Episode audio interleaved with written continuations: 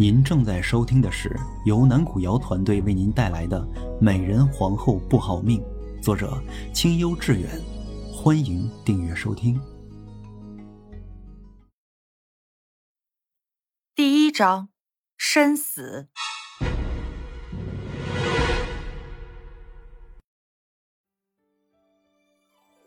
夏府内宅，一名温婉少女正端坐在铜镜前。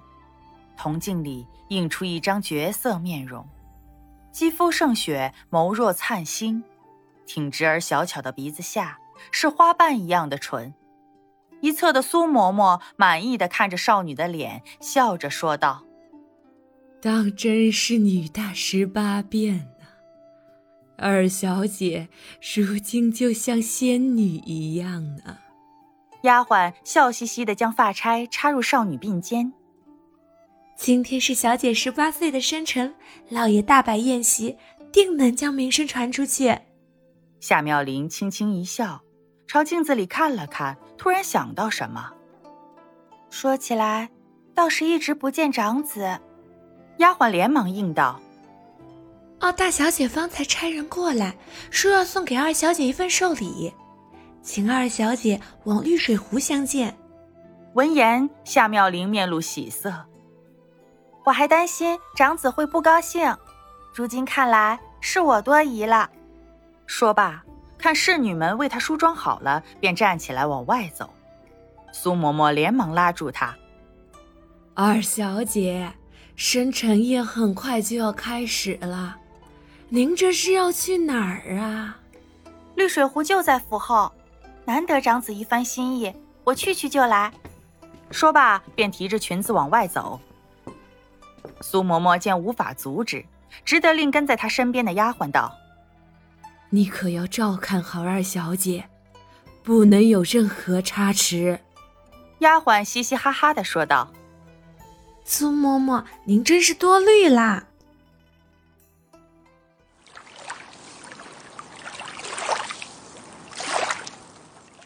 虽是到了盛夏，在这里游玩泛舟的人也不算是很多。放眼瞧去，除了他们所在的这一只小船，对面紧靠着岸边的还有两三只。不过船的装饰都是普普通通，并无二般，许是几只打鱼的小船罢了。一行人行至绿水湖，便见到夏清河撑着船朝他们靠过来。妹妹，可愿坐长子的船？夏清河一双丹凤眼，两缕弯弯的柳叶眉。他的嘴角慢慢的勾起来，眼里仿佛闪着一丝狐媚。瞧着夏妙玲，心中却也是别样的滋味。只见夏妙玲身着淡蓝色的长裙，裙裾上缀着点点红梅，那不堪一握的纤纤楚腰上的白色织锦，竟沾染上了如同这荷花一样的淡粉色。几丝光线穿过了云层。轻轻地落在夏妙玲的肩头上，一头秀丽的长发用一根白色的玉簪挽起来，再无其他的饰品。这夏清河的长相并不亚于夏妙玲，可惜她终究不甚讨人喜爱。却之不恭。夏妙玲轻轻一笑，提着裙子便踏上船，身后的丫鬟正要一同上去。不想，却被立在岸上的夏清河的丫鬟一把拉住。大小姐的船也是你能坐的？丫鬟缩回腿，眼睁睁看着夏清河将船往湖心撑去。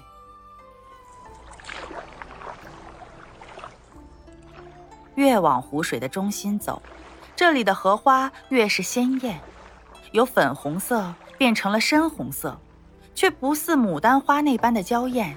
隐隐还有漫天的香气扑来，夏清河笑道：“ 妹妹，你往水底下瞧瞧，我的寿礼呀，就藏在那处。”夏妙玲心中有些困惑，但依然弯着腰前去看，只是除了一平如镜的水面，再无其他的。等到夏妙玲想转身，旁侧忽然一股力气朝她而来。夏妙玲身子本就有些单薄，重心不稳，一个踉跄，她整个人都掉进了湖里。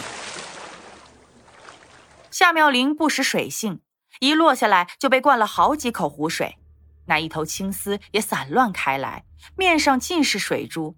他挣扎着喊道：“长子，救我！”想象之中的援手并没有伸出来，只听到夏清河冷哼一声：“救你？凭什么？”惊恐中夹杂着愕然。夏妙玲艰难的问道：“为为什么？”夏清河面容狰狞：“如果不是你，我不会被府中上下当做下人一般看待。”谁都可以给我脸色，谁都可以踩我一脚。凭什么恕你就要低人一等？夏妙玲拼命挣扎，试图向那小舟靠近。我对你不够好吗？夏清河低下头，居高临下的看着在水中挣扎的妹妹，眼中充满了恨意。谁稀罕你的施舍？不要以为我不知道你在想什么。高高在上的嫡女，对庶女施舍一些好处，既没什么损失，还能成全自己的好名声。夏妙玲在水中扑腾着，拼尽全力伸长了手臂，眼见就要抓到甲板。不想夏清河竟然抓起船桨，狠狠朝他的身体打过去。夏清河狞笑道：“从今往后，我将是夏家唯一的小姐，夏家的嫡长女。你的一切，都将是我的。”这重重的一击将夏妙玲周身的力气耗光，她的身体直直往下落，翻滚的水声夹杂着夏清河的声音从头顶上传过来：“救命啊！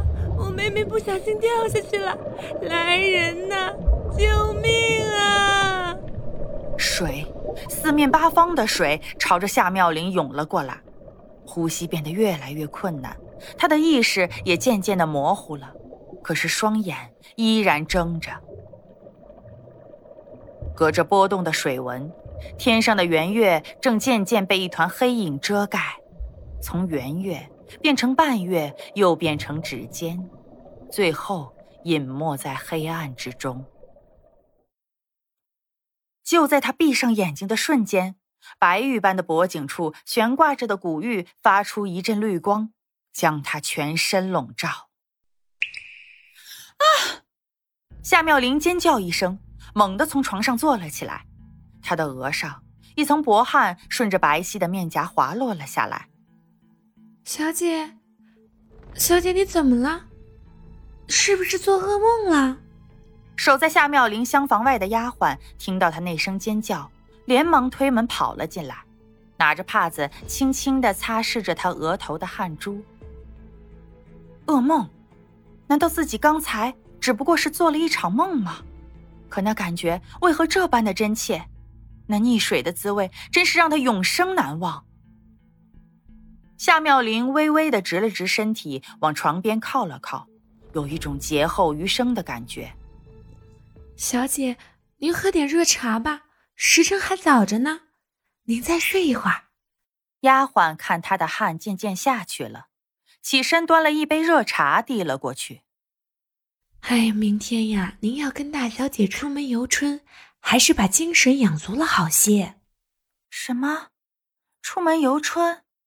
可是我三个月前明明就跟长姐一起出游了，现在不是已经进入盛夏了吗？夏妙玲端着茶杯歪过头来，满脸的疑惑。丫鬟扑哧一下笑了出来：“ 二小姐。”您可真是睡糊涂了，现在不过刚入四月，正是游春的好时候呢。闻言，他蓦地站了起来，一阵小风顺着半开的窗户钻进来，带着一股凉意。他忍不住抱紧了双臂，顺着窗户往外看去，春花烂漫，争奇斗艳，确然不是盛夏应有的景色。丫鬟取了一件外衣为他披上。他低下头看着胸前，随即一愣，就听到丫鬟咦了一声，说道：“咦，这块古玉好像颜色变浅了。”他的话音还没落下，随后进门的苏嬷嬷便厉声说道：“谁让你碰的？”丫鬟吓得缩回手。苏嬷嬷上前将玉佩塞进夏妙玲的衣裳。这古玉，小姐从小就随身佩戴的，不能让旁人碰了去，免得沾了晦气。夏妙玲怔怔地看着那块翠绿色的玉佩消失在眼前，原本温柔的心眸瞬间变得冰冷起来。为什么会这样？到底发生了什么事？先前的一切，是梦，还是真实的？夏妙玲把古玉牢牢按在胸前，低声说道：“无论是真是假，这一次，我绝对不会那么蠢了。”